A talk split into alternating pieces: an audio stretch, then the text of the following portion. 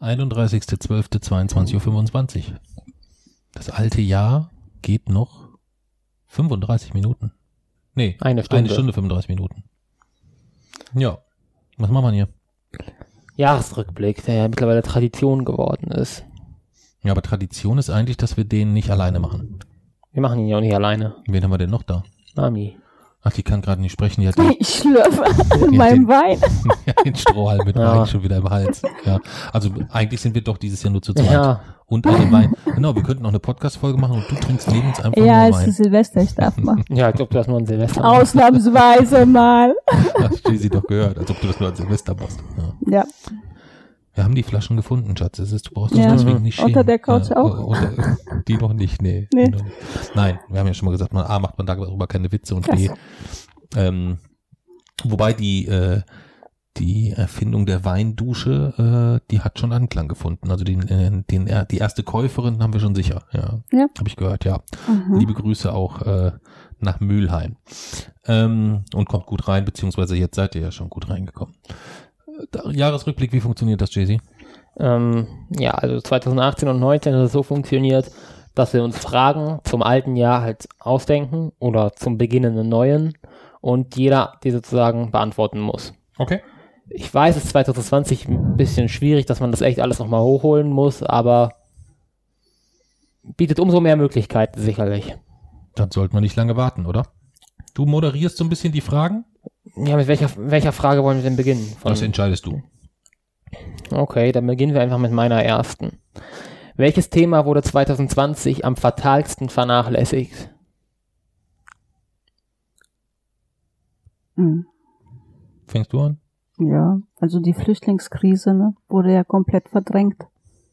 Was konkret meinst du? Naja, ich meine, ähm, Moria ist abgebrannt und das war nur so nebenbei in den Nachrichten. Ähm, und die, die, ähm, die menschliche Katastrophe dahinter, ähm, die wurde völlig ja, unterm Teppich gekehrt. Mhm. Ja, ich kann mir tatsächlich auch vorstellen, wäre es nicht, oder ich weiß es nicht, aber wäre es nicht so unter den Teppich gekehrt worden und hätte es vielleicht eine größere Aufmerksamkeit bekommen, wie es zum Beispiel 2015 der Fall war, vielleicht hätte das dann ja sogar die Handlung beeinflusst, weil einfach mehr Druck gekommen wäre von den Leuten. Mhm. Aber so war das ja eigentlich für, äh, ja, für die aktuelle Regierung beziehungsweise für das Innenministerium war das Ganze ja eigentlich relativ chillig. Die hatten ja keinen großen Widerstand eigentlich ähm, bekommen, indem sie einfach gesagt haben, wir warten jetzt äh, auf eine europäische Lösung und indem sie eigentlich Naja, aber nichts getan davor haben sie auch die ganze Zeit auf eine europäische Lösung Ja, gewartet. das Es ist jetzt nicht so, dass sie davor äh, voll, voller ähm, Euphorie an die Sache drangegangen Oh, sind. Naja, sie haben ja in der Zeit sogar die europäische Lösung, die es gab, gestoppt. Also Ja. es ist ja nicht so, dass es sich zu langsam in die richtige Richtung bewegt, was die ganze Thematik angeht, sondern es bewegt sich ja bewusst in die Richtung, die anscheinend die Mehrheit zu äh, befürworten scheint. Auch die ganzen Auflagen für, für, für Boote, die im Mittelmeer unterwegs sind oder so, die haben die Auflagen so erhöht, dass man dann gar nicht mehr weiß, ob eine, äh, eine ob die Sea-Watch Crew zum Beispiel noch rausfahren kann in Zukunft. Ich glaube nicht, dass das die Mehrheit der Bevölkerung in Deutschland so will. Ja, dann ist es im Umkehrschluss, dass äh, zumindest eine Minderheit, äh, es eine Minderheit ist, die bereit ist, dagegen was zu tun. Ich meine, wir sitzen jetzt hier auch gerade mit unseren vollgefressenen Bäuchen, direkt nach dem schön nach dem Raclette-Silvester ist es dann erstmal schön, einfach rückblickend erstmal hier groß zu tönen, was denn alles schiefgelaufen ist in diesem Jahr, weißt du? Mhm. Konkret getan haben wir dagegen auch nichts, außer rumzumotzen. Ja, wir können auch konkret dagegen ja auch nicht besonders viel tun, So. außer nächstes Jahr unser Wahlrecht wahrnehmen. Du hättest den, Das- wir hätten das ganze Jahr zum Beispiel, ich hätte meine Arbeit hinspeisen können und ich wäre das ganze Jahr Seehofer hinterhergereist und hätte gesagt, Seehofer aufs Maul. Hm. Ich weiß nicht, ob das was Die verändert Frage hätte oder das so, aber es hätte- hätte- es gewesen. hätte mir das positive Ey, weißt du, welches Bild in mir gerade hochkommt? Die eine Frau, die dem, äh, wie heißt denn der? Ah, die, ähm, die die AfD reingeschleust hat, hat da die eine Frau, die den, oh, wie heißt denn der Politiker? Ich weiß nicht, mir fällt gerade der Äh, Name nicht ein. Der oh. an dem Aufzug da angesprochen ja, Altmaier. Altmaier. Hm. Also, wärst du dem Seehofer hinterhergereist oder was? Naja, aber Mit nicht als, Handy in der Hand. Sag nicht dir als- was dazu, sag nicht als Corona-Leugner. mich jetzt mit Altmaier verglichen, wird ja immer besser. Du meinst we- wegen meiner neuen Frisur oder was? Nein, ich habe dich mit der Frau verglichen. noch schlimmer. Mit der Querdenkerin. Trink Wein. Ja.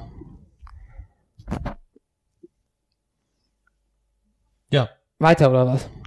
Ja, also letztendlich, ähm, Mami hat recht, äh, sicherlich ist ja jetzt gerade so in den letzten Wochen die, die Lage in Ägypten nochmal eine, die so in den Nachrichten und so und hier bei uns so gar keine Rolle spielt. Insgesamt, glaube ich, ist es uns dieses Jahr Hm. so als Gesellschaft total gut gelungen, schön so unter unserem Tellerrand zu bleiben, so, also wenig nach außen zu gucken. Ja. Beginnt mit Corona so irgendwie, Hm. naja, da in Italien, da liegen die Leichen da hinten, naja, gut, okay, das ist alles so ziemlich weit weg. Auch die Entwicklung. China ist weit weg, Italien ist weit weg, Österreich ist weit weg, Bayern ist weit weg. Ja. Naja, es ist aber das erste Mal, dass es halt Deutschland auch trifft, ne? Das erste Mal ist es nicht. Ja, aber sehr, seit sehr, Ja. sehr, sehr langer Zeit. Mhm. Sonst Aber ist immer alles sehr weit schon weg. gebrannt hat, sah es ja bei uns dann eine Zeit lang Ja. noch relativ gut aus, bis in den September hinein, weil konnte man ja überall in Europa nirgendwo mehr hin eigentlich dann. Ja. Da war Deutschland noch relativ lange gl- ist Ja. glimpflich davon gekommen. Wobei es tatsächlich, ähm, also man fühlt sich vielleicht gerade so ein bisschen, als wäre es so die heftigste Pandemie seit der spanischen Grippe oder so. Ähm, aber es war tatsächlich so, dass in den 1970ern und Ende der 1960er war es, gab es eine äh, Variante des Grippevirus, die deutlich, deutlich tödlicher und ansteckender war als, den, als die normalerweise. Es war die sogenannte Hongkong-Grippe. Und die hat in Deutschland vermutlich über 50.000 Menschen getötet. Also noch mehr als eigentlich jetzt momentan äh, mit Corona.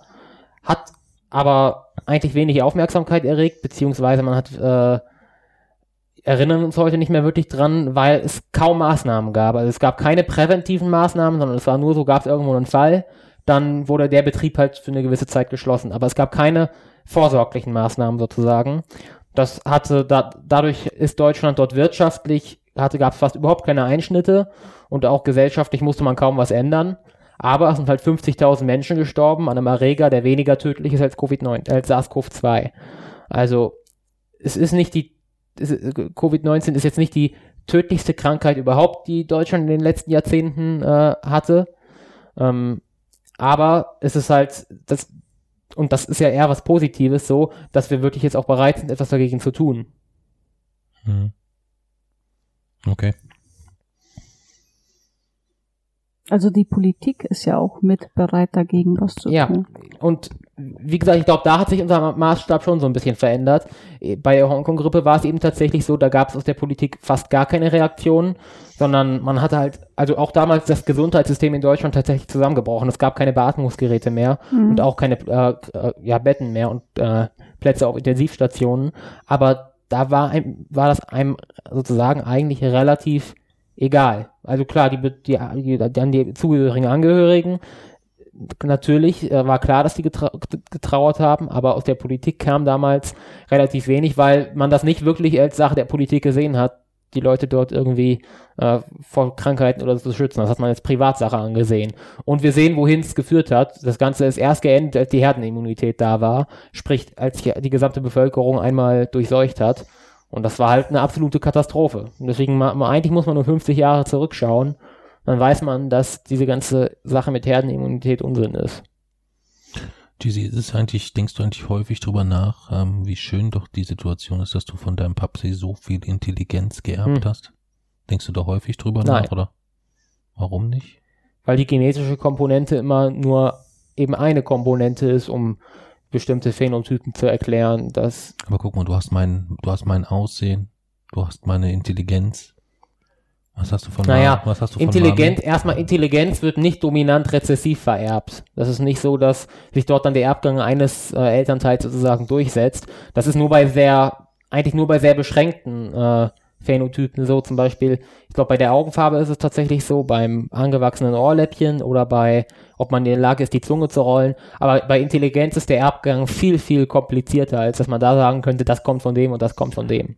Das heißt, du glaubst, es wäre rein theoretisch auch möglich, dass du ein richtig cleverer Typ wirst, obwohl Mami und Papsi richtige Holzpfosten sind? Ja, das Ja. ist natürlich möglich. Ja. Hm. Das wäre selbst bei dominant rezessiver Vererbung möglich, weil dort nach, nach der zweiten Mendelschen Regel ist es so, dass oft es so ist, dass Eigenschaften der Großelterngeneration übersprungen werden in der Elterngeneration, aber in der äh, dann sozusagen in der ersten Tochtergeneration wieder auftauchen. Also selbst das kann passieren, ähm, dass es erstmal so aussieht, als wäre ein eigentlich eine Eigenschaft komplett ausgestorben, aber dass sie dann sozusagen bei dem bei der Enkelgeneration doch wieder auftaucht. Also es ist nicht alles ganz so einfach, wie man sich das denkt mit der Vererbung. Nächste Frage. Gut. Ähm, dann die von Papsi, euer Ziel 2021. Mhm. Doch, Die habe ich nicht gestellt. du hast gesagt die zweite. Das ist die zweite. Nee, dann meine ich die dritte. Ähm, dann, wohin geht eure nächste Reise, wenn Zeit und Geld keine Rolle spielt und Corona vorbei ist? Für mich geht's nach, ab nach Mazedonien. Zu meinen Verwandten. Wie reist du dahin? Natürlich mit dem Zug. Oder Bus? Oder Bus. Nee, Bus wahrscheinlich. Bus ist Bus, dann ne? wahrscheinlich. Oder ich fahre äh, mit irgendjemandem mit. Das ist ja auch äh, legitim. Ja. Ne? Wenn da sowieso jemand fährt und da ist ein Platz frei, dann ähm, würde ich dann mit dem Auto oder mit Da dem wird Bus. doch erstmal gleich Tischbaum angerufen, also du, fällst, du willst doch bestimmt fahren, ne? Und Genau. ja, das funktioniert nicht. Da werde ich schon. Äh, Also das habe ich jetzt, ähm, ähm, bei mir ist in der Familie jemand ähm, verstorben und ähm, ich bin letztes Jahr nicht geflogen, gefahren nach Mazedonien und ähm, weil ich einfach, weiß ich nicht, es war so viel zu tun und habe ich gesagt, ach nee, doch nicht und dies und jenes und jetzt habe ich nicht mehr die Möglichkeit, ähm, diesen Menschen nochmal zu sehen und ähm, ich möchte nicht, dass mir das nochmal passiert, weil es ist wirklich, es gibt nichts Wichtigeres als Menschen vielleicht, die dir am Herzen liegen, nochmal zu sehen, nochmal Zeit zu verbringen, sie zu erleben. Und diese Möglichkeit habe ich nicht mehr und das habe ich ähm, sehr, sehr bereut bis jetzt, sehr. Hm. Deswegen, die nächste Reise wird Mazedonien sein. Ich? Also erstmal halte ich es für relativ optimistisch, da für 2021 schon von zu sprechen. Ich glaube, bis Herbst wird da erstmal gar nichts passieren. Deswegen wird meine nächste Reise wahrscheinlich mal wieder eine Busfahrt ins Nachbar, äh, in, die Nach in den Nachbarort, wenn überhaupt.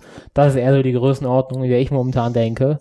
Aber wenn es wirklich wieder möglich ist und Corona keine Rolle mehr spielt, wie es in einer Frage ist, ähm, dann muss es auf jeden Fall was mit einem Zug sein, am besten mit einer Nachtzugfahrt.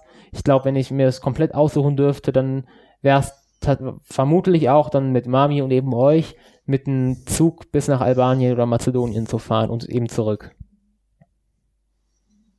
Und Okay. Bus. Okay. Ja, dann fahre ich mit. Nächste Frage. Achso, Mami, deine Frage. Ähm, Ich, ich habe mich ein bisschen schwer getan, weil ich eigentlich ähm, zwei, zwei, 2020 lässt mich so ohne Fragen zurück. Äh, ja, keine Ahnung. Was hat dir 20, äh, 2020 gefehlt und wovon hättest du äh, mehr gemacht oder gehabt? Mir hat das Reisen gefehlt. Ich spezifiziere es auf Zugfahren. Ähm, das, wobei das ging ja tatsächlich, im Sommer ging das ja relativ unproblematisch, aber im Frühling konnte man kaum Zug fahren, jetzt im Herbst und Winter ja eh nicht und auch jetzt in 2021 wohl erstmal nicht. Ähm, ja, es gab dann relativ kurze Zeiträume, wo ich zum Beispiel nicht zu meinen Oma und Opa konnte. Das ist jetzt momentan so ein Zeitraum, aber das waren bis jetzt ja nur, nur in Anführungszeichen einige Wochen. Und ich hoffe auch, dass das bald wieder geht. Aber wirklich die einzige große Einschränkung, die Corona für mich persönlich über mehrere Wochen oder Monate gebracht hat, war bis jetzt tatsächlich eigentlich, dass ich hier nur noch zu Hause rumgesessen habe und nicht mehr mit dem Zug fahren konnte. Okay.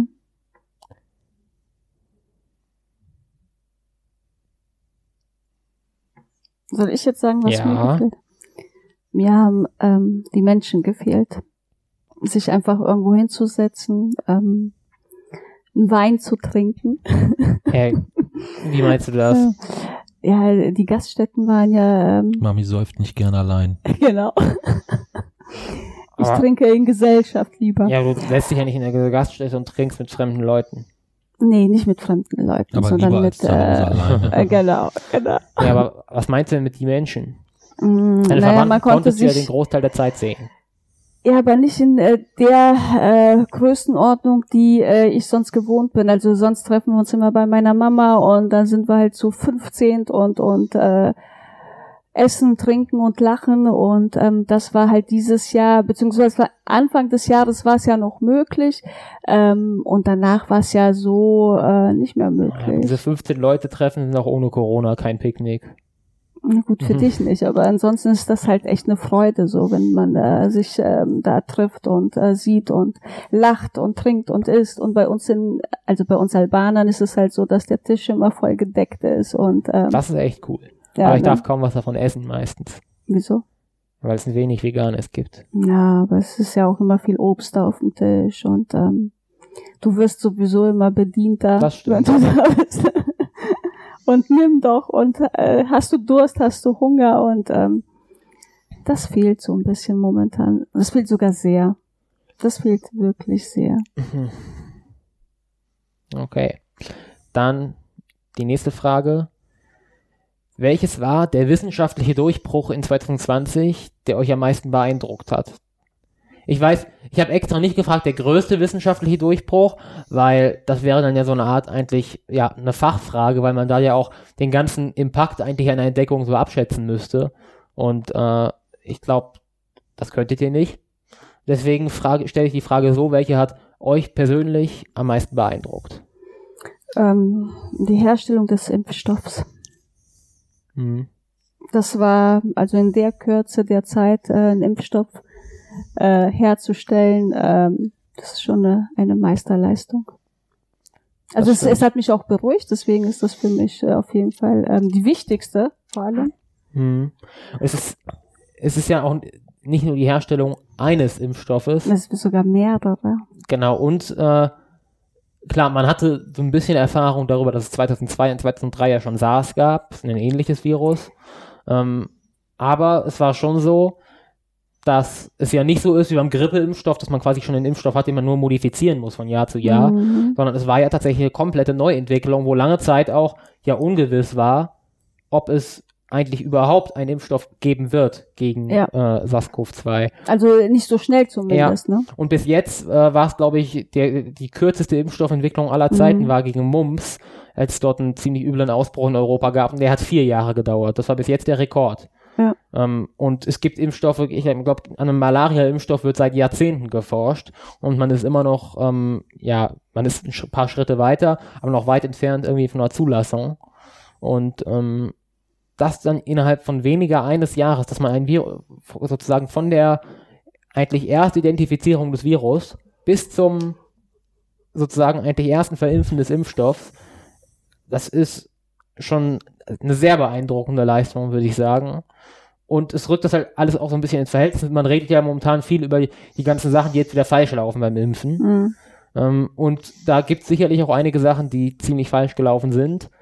Aber trotz, des, trotz all dem muss man sich erstmal bewusst sein, überhaupt was für ein Glück es ist, dass wir jetzt etwas dagegen tun können, dass wir Corona nicht schutzlos auf, ausgeliefert werden. Überlegt mir, wo wir jetzt wären ohne Impfstoff, völlig ohne Perspektive, nach dem Motto, okay, es wird ganz sicher noch Jahre so weitergehen. Ich glaube, das wäre ein Schaden, der würde, also ich glaube überhaupt schon so, dass unsere Gesellschaft davon lange geprägt sein wird, aber ich glaube auch nicht, dass es irgendwie machbar wäre mit den Leuten, jetzt noch äh, dort irgendwie wirklich strenge Maßnahmen zu verhängen, wenn es überhaupt keine Perspektive auf Besserung gäbe. Ich glaube, dann würden wir es ähnlich machen wie bei de, äh, der Hongkong-Grippe zum Beispiel oder anderen Krankheiten, dass man eigentlich sagt, ja, okay, dann Ja, äh, Durchseuchung. durchseucht euch. Mhm. Warum ist es denn möglich, äh, in der Kürze der Zeit einen Corona-Impfstoff herzustellen, aber gegen Malaria äh, noch keinen Impfstoff zu haben? Naja, Ist da der Druck nicht so hoch oder ähm, trifft es vielleicht äh, nicht die richtigen oder was auch immer? also ich glaube, die Gründe dafür sind eher wissenschaftlich als irgendwie politisch oder so. Ja. Ähm, Malaria ist ja eine Krankheit, die insgesamt nochmal deutlich, deutlich gefährlicher ist als Corona, die jedes Jahr so viele Menschen tötet in der Größenordnung von Corona. Aber meistens nicht in Europa. Oder es Das- trifft meistens keine Europäer. Das stimmt, sie ist in Europa weniger aktiv, wobei sich das mit Klimawandel auch noch ändern könnte, Mhm. ja. Ähm, aber erstmal ist es sind zwei komplett unterschiedliche Viren und Ja, unterschiedliche. Übertragungsarten. Also Malaria wird über Stechmücken. Stechmücken. Genau. Mhm. Und ähm, bei Corona kam eben, dass diese, das mit dem Impfstoff so schnell ging.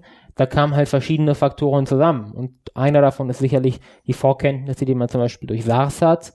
Ähm, aber natürlich auch einfach die Tatsache, dass man, es war nicht so, dass man jetzt irgendwie gesagt hat, okay, wir werden jetzt weniger vorsichtig, weil der Druck so hoch ist, aber man hat halt einfach viel mehr Ressourcen darauf verwendet und sich mehr darauf konzentriert, weil es eben so dringend war. Also da hat der Druck vielleicht mitgespielt.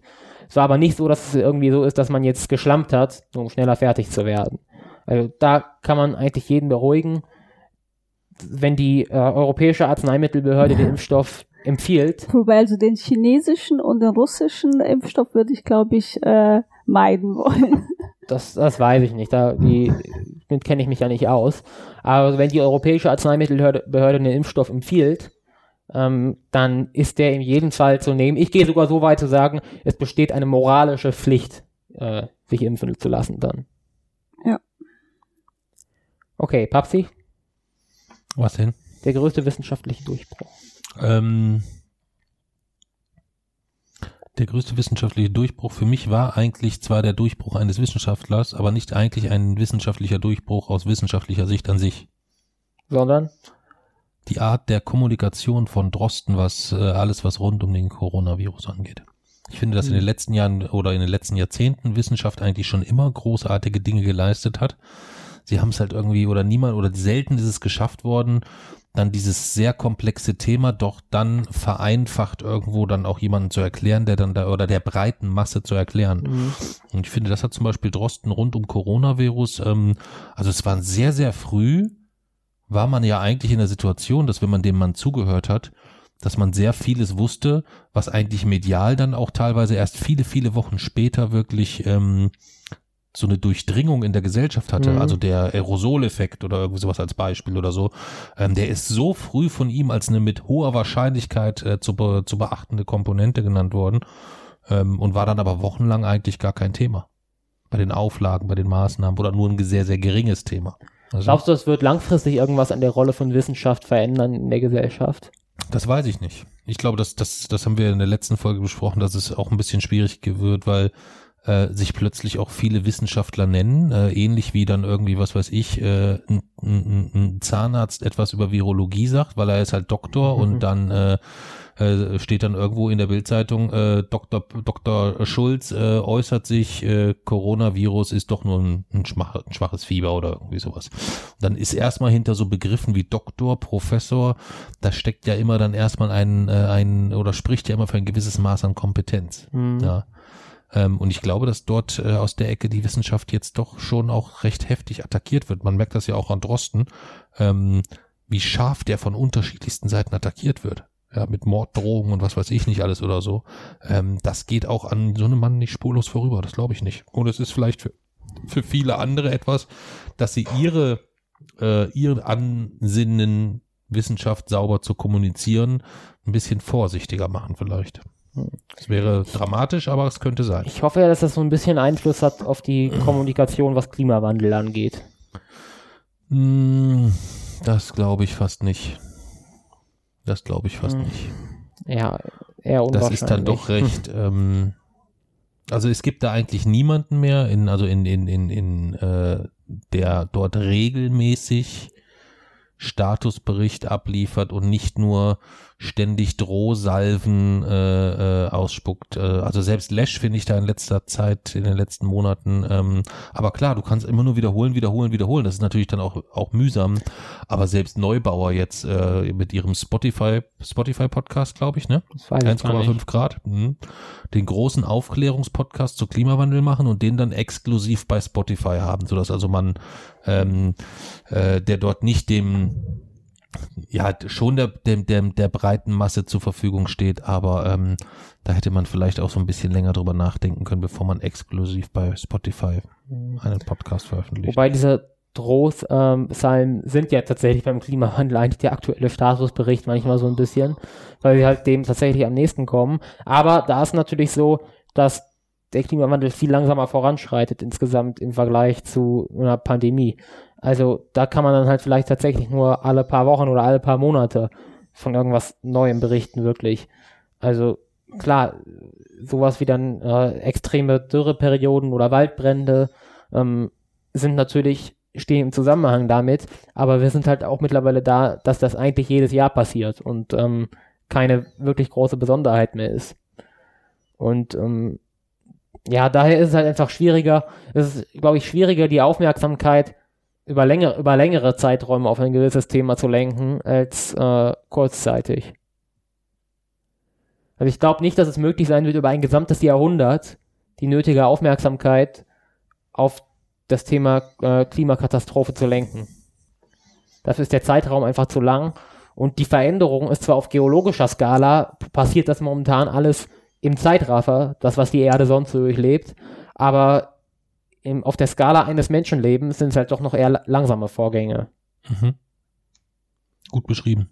Und wenn man das dann wieder in Relation setzt zu den dann doch teilweise vorhandenen Reaktionen rund um Corona-Pandemie. Ich meine, es ist ja jetzt nicht so, dass da global an einem Strang gezogen wird, um die mhm. Kiste in den Griff zu bekommen, sondern auch da gibt es Leugner, auch da gibt es äh, Schiffmann und wie sie alle heißen, die dort ihr Geld mitverdienen, ähnlich wie beim äh, beim äh, Angstmachen rund um Geflüchtete äh, es genügend gibt, die äh, ihre großen großen Vermögen in Edelmetalle, Gold oder sonstiges gesteckt haben mhm. und durch Angst quasi dann ihr eigenes Konto befüllen können. Je mehr Angst die Leute haben, desto größer ist die Nachfrage nach Gold, desto größer die Nachfrage nach Gold, desto höher der Preis.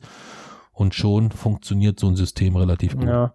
Und während Corona war es natürlich so, dass eigentlich kein oder das, der, die einzige Institution, die dort wirklich eine Rolle gespielt hat und die wirklich eigentlich starke Maßnahmen verhängt hat, das war der Nationalstaat. Es gab eigentlich diese oder keine der, dieser supranationalen Organisationen, äh, UN, WHO oder auch die Europäische Union, hat es dort geschafft, während der Pandemie Maßnahmen gegen den Infektionsschutz irgendwie äh, über oder irgendwie flächendeckend Nein. durchzusetzen. Richtig. Sondern es war so, dass Vorher war es ja durchaus schon so, dass Nationalstaaten eher an Bedeutung verloren haben, zumindest tendenziell, wenn man es über lange Zeiträume betrachtet. Aber in der Pandemie war es so, dass eigentlich die gesamte Verantwortung wieder auf die Nationalstaaten zurückgefallen sind, ist. Und ich hoffe, dass das diesen Trend der Globalisierung nicht nachhaltig bremst. Hm. Also ich hoffe, dass es nach Corona zumindest in der Hinsicht wieder so, ja, zumindest den Trend folgt, den es vorher gefolgt ist. Das soll in vielen Dingen nicht so gelten. In vielen Dingen sollten wir sicherlich was ändern. Aber die Globalisierung halte ich insgesamt dennoch weiterhin für den richtigen Weg. Naja, es wird definitiv Probleme geben, die du nicht auf nationaler Ebene lösen ja. kannst. Punkt. So. Ja, es wurden aber auch, ich meine, Deutschland hätte ja äh, sofort an den Impfstoff äh, drankommen können, wenn sie nicht die äh, jetzt Europa, also die Europäische Union, ähm, die etwas schwächeren Länder mit unterstützen Beim Impfstoff wollen. ja, aber so also bei, diesen, bei, bei den Lockdown-Maßnahmen oder so mhm. gar nicht. Ja, aber da musst du den nationalen Weg gehen. Wieso? Ja, weil die Länder ja äh, nicht alle gleich äh, betroffen waren. Ja, dann kann, kann man doch. Es, du kannst ja nicht äh, ganz Europa dicht machen, wenn in Italien die Leute äh, wegsterben wie sonst was und in Deutschland äh, das noch nicht so ausgebreitet Nein, man kann auf europäischer Ebene sagen, in dem Land ist es so, also machen wir es da so und so, wie es eigentlich jetzt mit den Bundesländern gemacht wird. Da hat ja auch der Bund weiterhin eine gewisse es ist nicht so, dass es überall gleich ist, aber es gelten vergleichbare Maßstäbe. Wenn die Inzidenz da äh, 200 ist und wenn sie an der anderen, am Ende, also anderen Ende von Deutschland 200 ist. erst aufmachen bei einer Inzidenz von unter 1000. von unter 1000, ja. Ungefähr. Naja, es, es sollte halt einfach so sein, dass bei vergleichbaren Zuständen eben auch vergleichbare Maßnahmen herrschen, weil sonst erweckt das so den Eindruck von Willkür und dann kann man das halt auch schwerer erklären.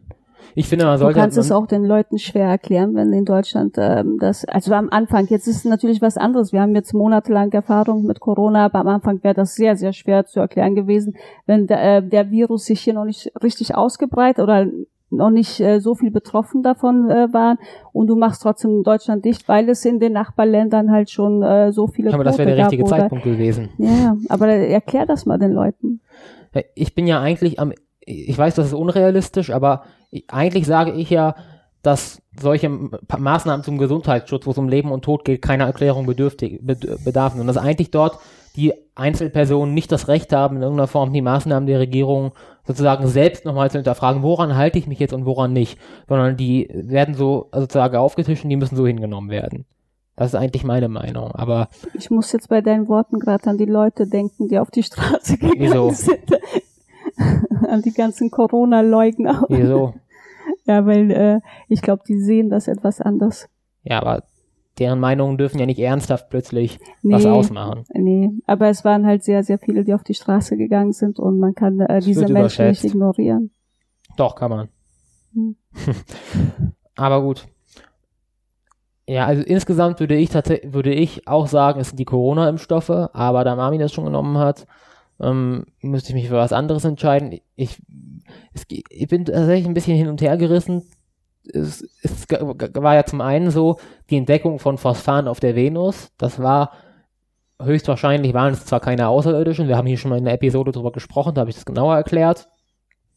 Höchstwahrscheinlich waren es keine Außerirdischen, aber es beweist, dass sollte es hier irgendwo Außerirdische geben, dass wir dann die Technologie haben, um sie zu finden. Ähm, zum Beispiel äh, auf, auf Exoplaneten, ähm, sprich Planeten außerhalb unseres Sonnensystems. Klar, das ist ein bisschen schwieriger als jetzt hier vor unserer Haustür bei der Venus, aber das ist dasselbe Prinzip erstmal. Und ähm, aber natürlich auch irgendwie in Ozeanen unter der Eisdecke beim, bei den Jupitermonden. Ähm, ich bin mir mittlerweile ziemlich sicher, sollte es hier irgendwo im Sonnensystem außerirdisches Leben finden, dann haben wir es in 20 Jahren gefunden. ähm, und ich bin mir je, jenseits davon ziemlich sicher, selbst nicht, wenn nicht in unserem Sonnensystem, sondern woanders, dass wir noch innerhalb meiner Lebenszeit, ich glaube sogar noch während eurer Lebenszeit, außerirdisches Leben finden werden. Bin ich mir ziemlich sicher. Deswegen, das wäre eine Op Option. Oder aber die Mars 2020 Mission der NASA, weil da ist ganz einfach so, da wurde eben auch im Jahr 2020 ein Rover in Richtung Mars geschickt. Ähm, der erstens, erstens ist der komplexeste Rover aller Zeiten, der dorthin geschickt wurde. Und er hat ebenfalls die Aufgabe, also Wasser wurde ja bereits gefunden jetzt auf dem Mars, das ist ja ähm, sicher und es gilt mittlerweile auch als sicher, dass es auf dem Mars früher mal ganze Ozeane gegeben hat. Also das ist bestätigt seit einigen Jahren. Und die nächste Frage ist jetzt halt, hat es mal dort Leben gegeben oder gibt es vielleicht noch Leben? Die Konsequenzen dat, davon habe ich auch erklärt in der, der einen Folge, wo wir über die Venus gesprochen haben. Äh, Stichwort großer Filter. Ähm, aber es ist nun mal so, dass dieser Rover jetzt dort auch nach, wirklich nicht nur nach Wasser, sondern auch nach Spuren von Leben suchen wird. Äh, und hinzu kommt es noch, dass zum ersten Mal ein Fluggerät dabei ist. Sprich, zum ersten Mal wird ein, ja, ein Fahrzeug sozusagen auf einer der Oberfläche eines anderen Planeten fliegen. Ein, eine Art kleiner äh, KI-gesteuerter Helikopter. Da weiß man natürlich auch erst, das ist jetzt ein bisschen zu spät, um zu sagen, wie bahnbrechend war das wirklich, weil da muss man halt erstmal ein paar Jahre abwarten und sich die Ergebnisse angucken. Deswegen ist es momentan, glaube ich, für mich tatsächlich nach den Corona-Impfstoffen ähm, und auch den Fortschritten in der Wissenschaftskommunikation wäre es vermutlich die Entdeckung auf der Venus. Oder? Oder was? Du hast am Anfang gesagt, du schwankst zwischen Ja, dem Sachen. oder der Mars-Mission. Ach so, okay. Alles klar, dann habe ich das falsch verstanden. Aber bei der Mars-Mission muss man eben die Ergebnisse abwarten. Hm, okay, natürlich. Das habe ich ja gesagt. Ähm, ja, dann die dritte Frage. Auf welche Weise habt ihr das erste Mal von Corona gehört? Und wann war euch klar, dass es eine große Sache werden wird?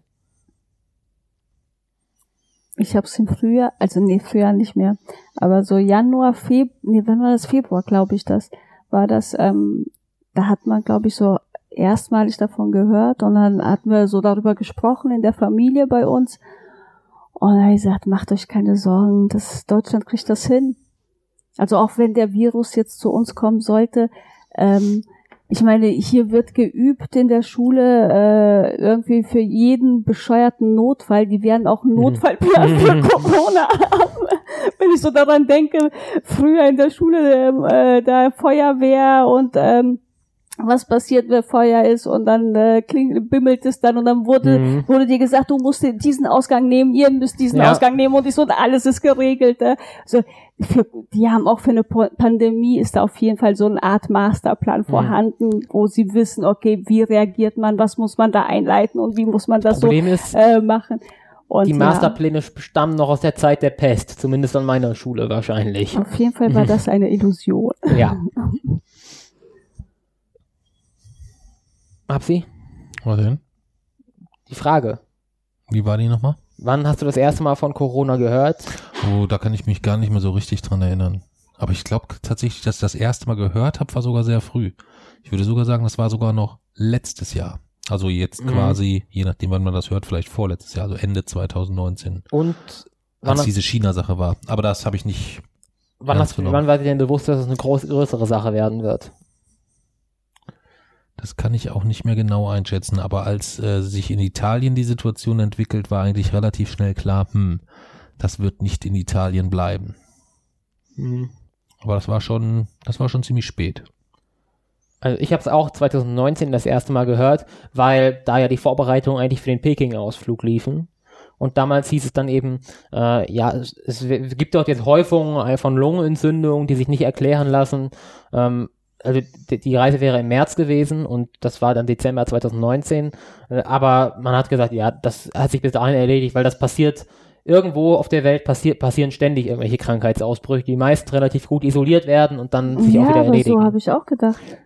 Ist ja auch meistens so. Ich meine, Sa bei SARS war es ja tatsächlich so, dass es aufgetreten, ein paar tausend Menschen haben sich infiziert und ähm, ja, dann war es das. Man hat die Personen isoliert, in Quarantäne geschickt und dann war es nach ein paar Monaten war es vorbei.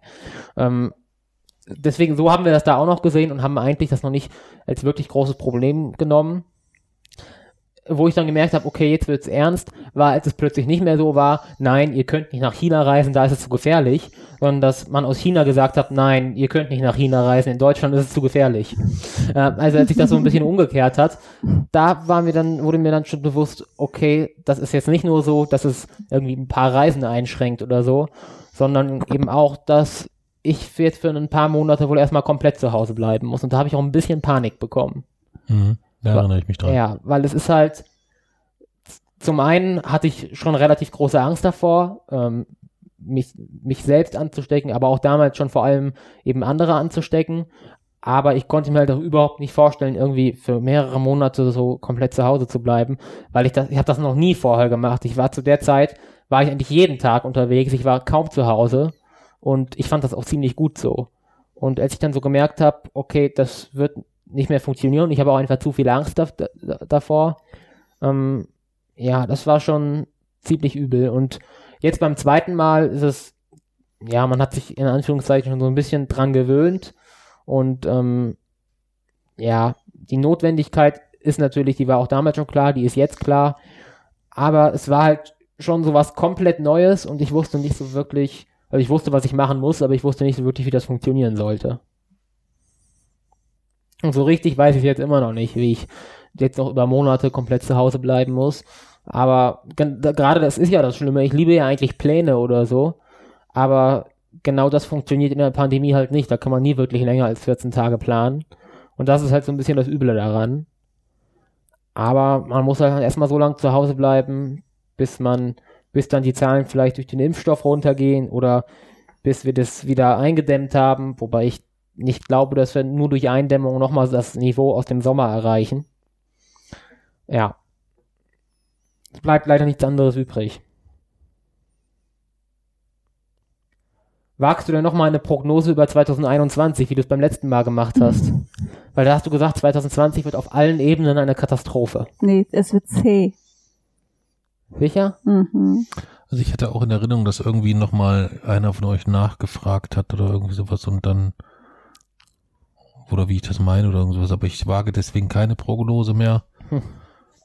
Aber man braucht ja auch jetzt kein Hellseher sein, um, wenn man jetzt so in dieses Jahr blickt, ähm, dann wird das sicherlich keins, wo wir in, wobei das weiß man auch nicht, vielleicht blicken wir in zehn Jahren auch zurück und das war, und wir sagen dann, 2020 war noch Ja, eins ganz, den ganz sicher. 2020 meine ich jetzt. Ja, Nicht 2021. das ist mir schon klar. In zehn Jahren werden wir 2020 halt die gute alte Zeit abfeiern. Meinst du? Ja. Ja. Das denke ich nämlich auch, dass das durchaus möglich wäre, dass wir uns äh, zumindest daran gewöhnen müssen, dass es des häufigeren mal zu Situationen kommt, wo sich das, was wir als Normalität verstehen, ein wenig anders verhält und Mhm. darstellt. Und dass es immer eine kleine Gruppe von Menschen geben wird, die sehr schnell und sehr flink weiß, daraus Kapital zu schlagen und sich dadurch ähm, Gesellschaften auch schnell wieder spalten und trennen und verwirren lassen. Und es ist halt, man merkt halt jetzt schon eigentlich, was noch, was für Potenzial da noch liegt. Erst wird der harte Brexit kommen, dann haben wir eine schöne Bundestagswahl mitten in der Wirtschaftskrise. Jetzt Neuwahlen in Thüringen. Also es wird, es bietet einfach schon reichlich Potenzial. Ja. Kann mit dem Impfstoff kann noch viel schief gehen. Ja. Also ich gehe auch fest davon aus, dass es noch irgendwelche mega krass erfundenen Impfstoff-Verschwörungserzählungen sich noch durchsetzen werden. Ja. Also es wird schon noch, ja. Aber ich werde nicht der sein, der es ausspricht. Hm. Ist ja auch irgendwie allen klar. Vielleicht, wir können es auch nochmal einfach umgekehrt machen. Einer von euch sagt einfach, 2021 wird ein richtig geiles Hm. Jahr. Ich will aber nicht meine Glaubwürdigkeit aufs Spiel setzen. Mami? Naja, ich glaube nicht, dass es ein geiles Jahr wird, aber ich sehe das nicht so pessimistisch wie ihr. Nee. Nee. Also, gesamt gesehen, also es ist halt, äh, ich meine, der Impfstoff ist da. Und es sind ja mehrere Hersteller. Es ist ja nicht nur einer, also In es kann Deutschland schon, ist es einer, der zugelassen ist. Ja, aber ich meine jetzt weltweit gibt es ja mehrere Hersteller und das, ich, also ich finde, das macht Hoffnung. Ja, aber auf diese eine Situation vielleicht ja, wobei auch das 2021 ja nicht sofort aber besser äh, machen wird. worauf kommt es denn an? Äh, Die Schwächsten oder die, die jetzt am, äh, oder ja, die, die jetzt, wenn die äh, Corona äh, bekommen, äh, sie zu schützen. Aber warte zu mal ab. schützen. Und das macht die Regierung doch. Wenn man dann, wenn die man über dann, 80-Jährigen werden geimpft. Ähm, die, die äh, sie versorgen müssen, werden geimpft. genau. Ich finde, dass sie da eigentlich So, was passiert dann? gut, die äh, Todeszahlen sinken relativ schnell, bevor Mhm. die Neuinfektionen sinken. Ähm, und das, dann wird man neue Todeszahlen berechnen und dann kommt man auf eine Todesrate, die niedriger ist als bei der Influenza. Einfach weil die ganzen Risikogruppen durchgeimpft sind. So, dann kommen Querdenker und, und sicherlich auch einige Politiker, die sagen, okay, bei den Zahlen kann man die Einschränkungen wirklich nicht mehr rechtfertigen. Und dann wird die Frage aufkommen, muss man die äh, jüngeren Leute wirklich noch impfen oder äh, reicht es nicht eigentlich, wenn die sich durchseuchen? Also Und ich dann haben glaube wir ganz nicht, schnell wieder die, Frage, alten Todeszahlen. Ich Einfach glaube aus nicht, dass die Frage kommen wird, ob es nötig ist, dann äh, die Jüngeren zu impfen. Ich glaube schon, dass es äh, Leute geben wird, äh, weil die Todesrate sinken wird, dass sie sagen, okay, sind die Maßnahmen jetzt nötig? Und dass äh, mit Sicherheit die Regierung dann auch die Maßnahmen lockern wird. Aber ich glaube nicht, dass die jetzt, äh, die, äh, wenn sie die Impf den Impfstoff da haben, dass sie sagen, okay, Gut. jetzt machen wir nur noch das Nötigste und lassen das Aber dann so laufen. Das glaube ich Selbst nicht. wenn, selbst wenn man nur die Maßnahmen einfach lockert, oder auch wenn die Leute allgemein wieder leichtsinniger werden. Ich meine, es wird Leute geben, die dann einfach komplett ohne Kontext sagen, die Neuinfektionen sind so und so hoch, so und so viele Menschen sterben, das teilen wir durch und dann haben wir eine Todesrate von 0,0 irgendwas. Es wird Leute geben, die werden das so kontextlos machen und auch veröffentlichen und es wird genug Leute geben, die das dann halt auch so glauben und die nachlässiger werden. Und wenn das passiert, haben wir ganz schnell wieder die alten To- Todesraten, die wir vorher hatten, nur dass es dann die jungen Menschen sind. Naja, es kommt ja darauf an, wer an der Regierung, also wer Die regiert. Leute werden auch allgemein nachlässiger werden in ihrem privaten Verhalten, wenn sie merken, dass die Todeszahlen sinken.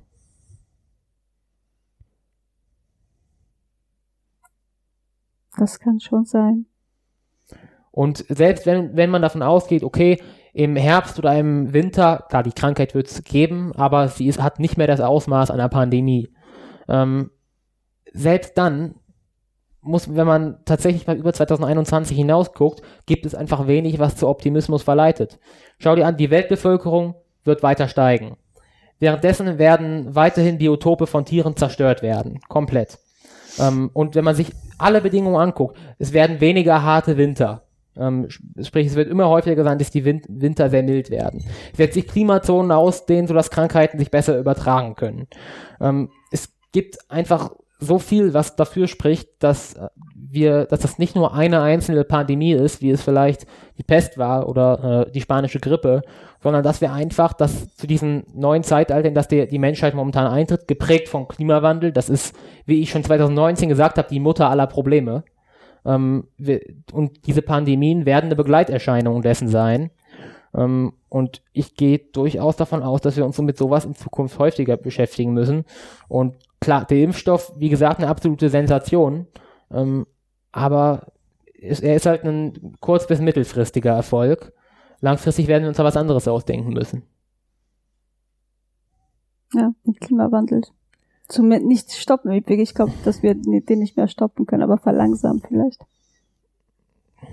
Verlangsamen klingt relativ egoistisch, weil das bedeutet, früher oder später ist es sowieso so weit, nur halt nicht mehr während unserer Aber der ist, ja, Lebenszeit. sch- er ist schon relativ fortgeschritten. Also und ich sehe nicht die Bereitschaft äh, der Mehrheit äh, dagegen. Genau, deswegen ist einfach aussprechen, die nächsten Jahrzehnte werden eine Katastrophe.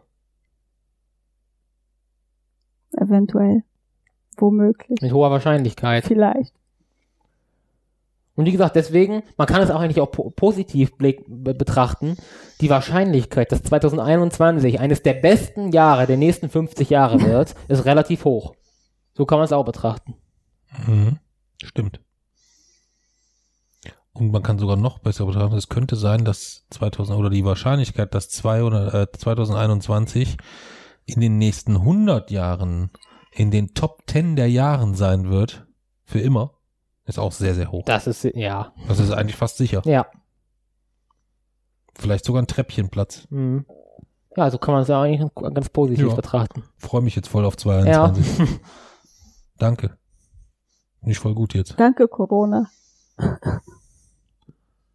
Den Blickwinkel muss man auch mal öffnen, ja. Ja, absolut. Absolut. Es ist immer eine Sache des Blickwinkels. Ich meine, wir reden vorhin darüber, äh, wie schnell Corona-Impfstoff äh, entwickelt worden ist, etc.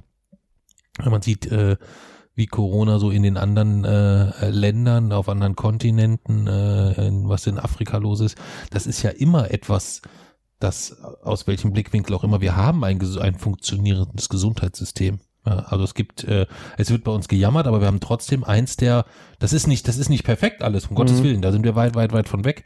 Äh, wir haben uns fehlen Pflegekräfte ohne, äh, ohne Ende, aber ähm, wir haben erstmal ein grundsätzliches System, was gewissen Belastungen standhält. Ja.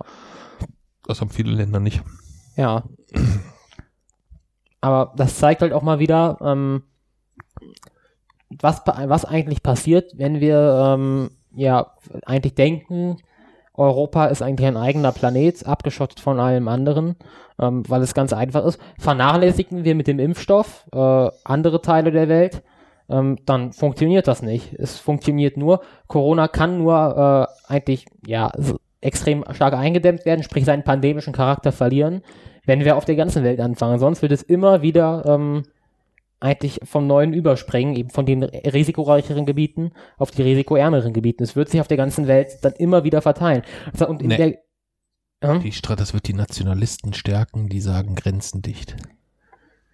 Aber Das wird die Diskussion der, werden, die wir in der gesamten haben. Geschichte der Menschheit hat das nur einmal wirklich gut funktioniert, eine Krankheit effektiv zu bekämpfen.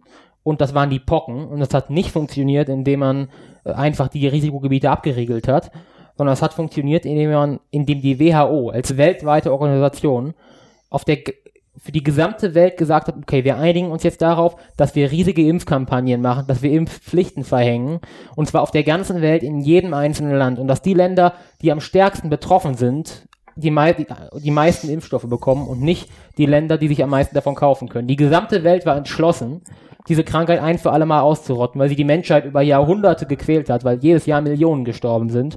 Und die Krankheit gibt es heute nicht mehr. Das ist der einzige Weg, mit dem sowas effektiv passieren kann.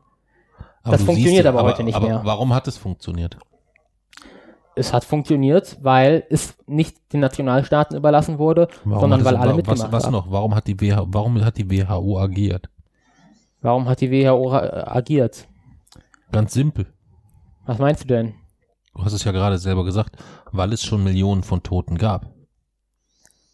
Die gibt, es gibt jetzt auch bei Corona über eine Million Tote. Ja. Na, Aber aber, Jason hat auch gerade das gesagt, dass der auch nicht noch. gefragt wurde, sondern einfach eine Impfpflicht verhängt wurde. Genau. Das kannst du heutzutage, kriegst du das gar nicht durch. Ich kann mich noch Aber es daran gab, es gab erinnern, keine wir großen wurden, Widerstände Ja, damals. wir wurden, ja, weil die Leute nicht gefragt wurden. Wir wurden damals in Mazedonien, als ich, ich das war, das muss, warte, 87 gewesen sein. Ja, dann kamen die in die Schule und haben die ganzen Kinder geimpft, ohne die Eltern vorher Aber- zu benachrichtigen, ohne die Unterschrift der Eltern zu haben, sondern sie haben einfach die Kinder nach eins. Ich habe ja hier noch, das, das kann man ja an meinem Arm sehen, haben sie ein Kind nach dem anderen einfach durchgeimpft. Aber es gab keine Widerstände dagegen. Man hätte, sie auch nicht man, gefragt haben. man hätte damals auch, es war ja Deu- Deutschland war eine Demokratie. Es gab ja durchaus, äh, wäre es ja so gewesen, dass man, äh, man hätte demonstrieren können, man konnte seine Meinung frei äußern. Aber die Leute hatten kein Problem damit. Die haben erkannt, was für eine furchtbare, grausame Krankheit das ist und waren zum absoluten Großteil fest entschlossen, diese Krankheit gemeinsam auszurotten. Und das hat funktioniert. Es wird nicht nochmal funktionieren. Das Nie wieder. nee, Aber das, das, da bin ich auch von fest überzeugt. Das kriegst du es heute zeigt so eigentlich nicht die durch. richtige, was die richtige Strategie wäre. Amen. Hm. Was lachst du? Ach, nur so. Gigi, was ist Glück für dich? Hm, Glück. Naja, grundsätzlich ist ja ein Zustand, den wir als erstrebenswert betrachten. Und ähm, den man eigentlich sogar als, letzt, als letztes Ziel betrachtet, weil eigentlich ist es ja, der ist, ist auf jeden Fall ein Zustand und es ist eigentlich ja der Zustand, auf den alles hinausläuft. Alles, was wir tun, tun wir letztlich mit der Aussicht, in irgendeiner Form glücklich zu sein. Wann warst du das letzte Mal glücklich?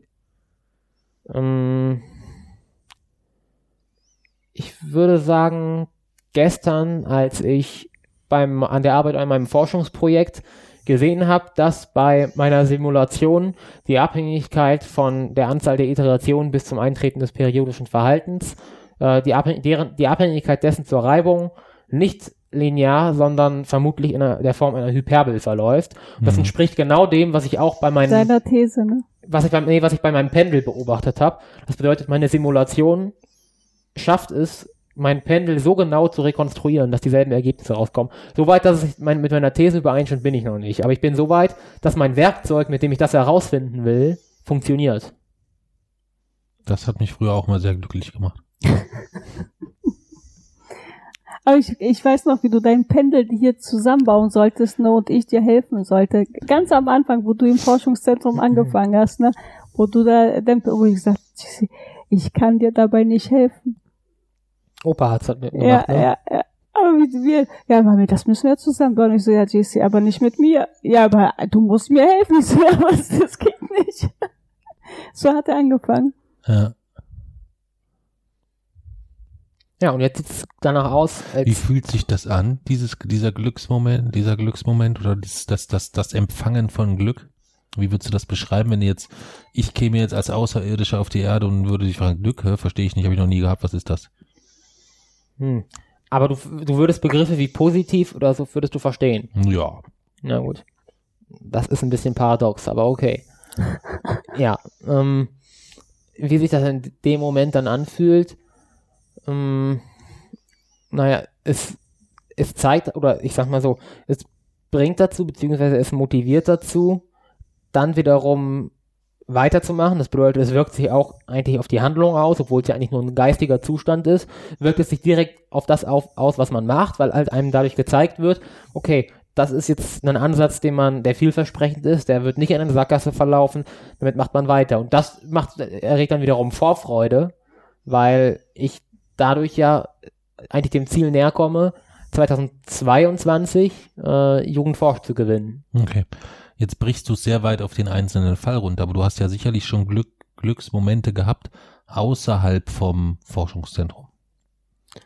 Ja, das sind dann, die lassen sich eigentlich alle nur über die Gibt es Glücksmomente, die, die sich gedanklich für dich mehr oder weniger reproduzieren lassen? Also wo du sagst, okay, ich mache, äh, also mir fällt jetzt zum Beispiel ein als Glücksmoment, wenn du äh, in, äh, in München hinten am Petuelring über den U-Bahn-Schacht läuft oh, ja, und da diese, diese Luft rauskommt. Das ist geil. Ja? Das ist etwas, was ich immer so empfinde, dass das für dich ein ja. Glücksmoment ist, der planbar ist. Also wo man weiß, da geht er jetzt drüber und das wird ihn sehr glücklich machen. Ja. Das verstehe ich verstehe das nicht, aber es wird ihn glücklich machen und ist mir ja. egal. So.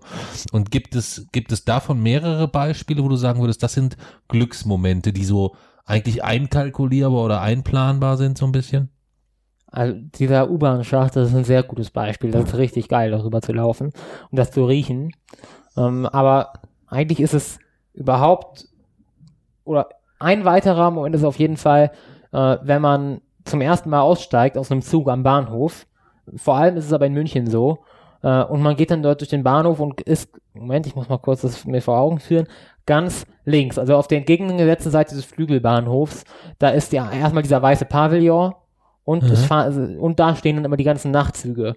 Und dann durch den Pavillon äh, dort zu gehen und sich, es ist zwar jedes Mal der gleiche Text, der dort steht, aber ich lese ihn mir trotzdem jedes Mal wieder, wieder durch. Einfach weil das wiederum aus der Vorfreude kanalisiert, sich dann irgendwann in zehn Jahren zum ersten Mal mit der neuen U-Bahn-Linie 9 zu fahren. In München. Ja. Ja, da freust du dich jetzt schon drauf. Seit, ja.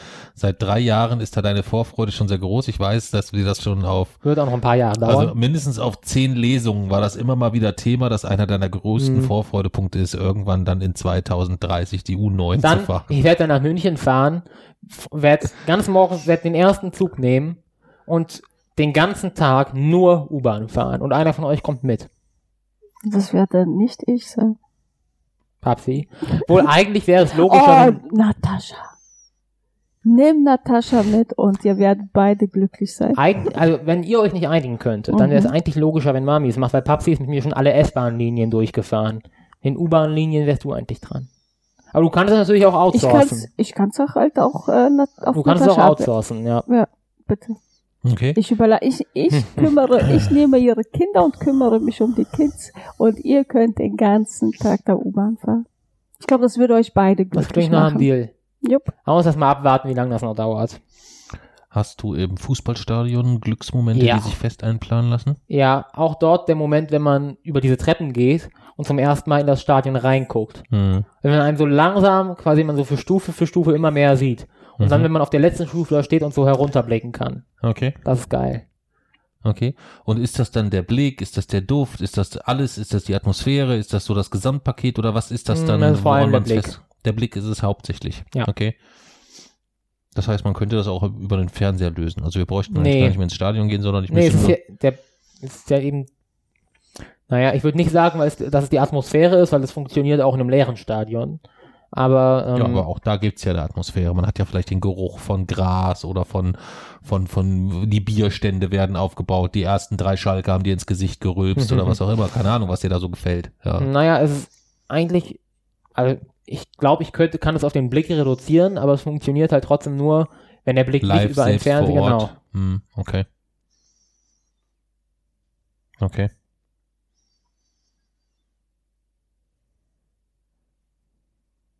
Aber du kannst dann schon, um auf diesen Glücksmoment hinzuarbeiten, dann auch sehr diszipliniert sein insgesamt. Ja, Also angenommen, äh, es gibt etwa, also diese, diese Form von Motivation, die man oft bei Kindern macht, zu sagen so, also wenn du das jetzt schaffst, ne, dann fahren wir morgen in den Freizeitpark oder Mhm. irgendwie sowas. Würdest du sagen, dass du sich über Glücksmomente so mo auch motivieren lässt irgendwie so? Also jetzt nicht heute oder so, aber wenn jetzt die Mami sagen würde, weißt du was, Jay-Z, äh, Corona ist natürlich vorbei, äh, für morgen Nacht habe ich noch zwei Nachtzugtickets bekommen. Ja, wir fahren zusammen äh, runter bis nach Rijeka ähm, Sehr bleiben geil. dann da so ein bisschen, machen so einen kleinen äh, äh, Kulturspaziergang durch Rijeka, so eine Tageswanderung und abends mit dem Nachtzug dann wieder zurück ja, bis nach München. Das wäre also das Programm für die nächsten drei Tage mit allem, was dazugehört. Und die einzige Bedingung ist, du müsstest äh, der Mami einen Kuss auf den Mund geben. Oh. Nee, das funktioniert nicht. Aber weil ja Aber auch, weißt du was, das fehlt wirklich, ne? weil wir sonst immer jeden Sommer nur wir beide ein Mhm. Wochenende gemacht Aber- haben. ne? da, da, da ist auch kein Abwägen mehr. Es gibt gewisse Dinge, die kann ich halt einfach nicht. Und da kann ich auch nicht bewusst abwägen, sondern das funktioniert halt einfach nicht. Wenn es irgendeine Leistung ist, irgendwie die ich erbringen muss, also das ist dann eine Abwägung. Aber ähm, Aber du müsstest doch abwägen können, dass du so sagst, okay, diese, die Lippen deiner Mutter einfach mal für fünf Sekunden ertragen, bringt mir den und den Vorteil. nee, es ist ja eben nicht so, dass ich das nicht will, sondern ich kann es halt einfach nicht. Mhm, okay. Und da, deswegen kann ich da nicht bewusst abwägen. Das ist ja ähm, auch nicht Mhm. so, wenn man jetzt Das sagt, ist auch echt eine gemeine Frage. du kannst ja auch nicht dich Nein, irgendwie, mir ging es nur nochmal darum, dass er das, dass er das, äh, dass er das nochmal erklärt. kannst weil, dich ja ähm, auch nicht irgendwie vor eine fünf Meter hohe Betonwand stellen und dann sagst, wenn du es schaffst, die mit deinen bloßen Händen hochzukrabbeln, dann kriegst du die und die Belohnung. Und da, da beweg, wägst du ja auch nicht bewusst ab, sondern es funktioniert halt nicht. Mhm. Ja, aber das ist ja das, was viele, glaube ich, nicht verstehen, dass das, äh, dass da die Grenzen, wenn man die erstmal hört, erstmal gar nicht so hoch klingen. Ja, gut, seine Mutter küssen, meine Güte, okay. Ist ja jetzt nicht so schlimm, aber das ist halt für dich halt eine, eine, eine, eine wirklich unüberwindbare Hürde und das hat nichts mit, mit deiner Mami zu tun, oder so, aber das du einfach nicht möchtest. Ja. Okay. Was ist Glück für dich? Außer einen Mann wie mich zu haben. Das größte Glück meines Lebens. Sag nichts Falsches. Boah, das Glück. Mm, Vorhin, das war Glück. Was? Wir haben zusammen gesessen, wir haben Raclette gemacht, es war wunderschön. Oh, es war sehr gemütlich. Es war mega gemütlich, es war mega schön. Wir haben geredet, wir haben, Hm. ich glaube, zweieinhalb Stunden, zwei, zweieinhalb Stunden hier einfach nur Ich glaube, ich gesessen. habe fast zwei Stunden nicht an die Arbeit gedacht. das ist Glück. Das war schon lange her, dass das eben nicht so gewesen ist. Das war echt gut. Holland war Glück, wo wir da zusammen Mhm. waren und wirklich Das wunderschöne ähnlich, ja. Tage ähm, verbracht haben. Das ist für mich Glück. Holland, das Restaurant, wo wir diesen riesen Fischteller hatten oder was das war oder Fischkessel oder. Ich fand eigentlich den Abend davor noch schöner, muss Ja, ich aber da war das, sagen. da war die Location schöner, dieses draußen sitzen Da dort. war die Location schöner, aber der Abend davor war einfach, oh Gott, wir haben einfach nur gesessen, ge wirklich gut gegessen. Die Location war nicht so ich konnte ja schön nur vegan wie essen. danach. Aber trotzdem einfach so dieses, ähm, wir haben so viel gelacht und äh, so viel geredet miteinander Ja. und das war irgendwie einfach so Essen. Ekelhaft. Wirklich die, richtig ekelhaft. Ja. Aber Essen als Glücksmoment ist irgendwie äh, bei veganer Ernährung vorbei. Nee, es ging, äh, es ging eigentlich auch nicht. Aber das war doch heute lecker, oder nicht? Ja, Also ich hätte beim Raclette, und das, dass ich das beim Raclette sage, ich hätte kein Fleisch gebraucht. Also ich war froh, dass es da war, aber ich hätte es nicht gebraucht. Also ich hatte auch ein bisschen Sorge, dass ich, das war das erste Raclette, wo ich dann kein Fleisch gegessen habe, wo ich gedacht, oh, das wird komisch. Aber nein, mir hat's nicht gefehlt. es ist auch gar nicht so, dass irgendwas konkret fehlt, sondern es ist halt einfach, äh, es ist eben nicht mehr so, dass man alles irgendwie so essen darf, was man will, sondern es ist halt extrem, auch jetzt mengenmäßig ist es halt einfach eingeschränkt, weil es weniger Optionen gibt. Es war, es war ja neulich so, als wir äh, im, im Sommer waren wir in München einmal in so einem veganen Restaurant, wo es nur vegan gab. Und ähm, Mhm. das war für mich komplett komisch, dass ich wirklich das nehmen konnte, was ich am liebsten wollte. Das war komplett äh, unwirklich und verrückt, dass ich auf, dass das einzige Kriterium, nach dem ich auch entscheiden musste, war, welches will ich am liebsten. Das war so, Ja. konnte ich mir überhaupt nicht mehr vorstellen. Ja. Das war total komisch. Und das ist halt, ähm, Ich weiß noch, wie du gesagt hast, Ja. es fühlt sich so falsch Ja. an. Ich kann nicht entscheiden, was Ja. ich möchte. Es, das war oh, krass. Ja. Aber es war sehr gut, ne? Es hat wirklich Mhm. sehr, also vegan, aber sehr, sehr gut. Mir hat auch dort nichts gefehlt. Hm. aber das ist eben eher der, die Ausnahme. Naja, aber gut, also ich esse ja vegetarisch, das ist nochmal eine andere Sache, aber vegan, Auch äh, schwer.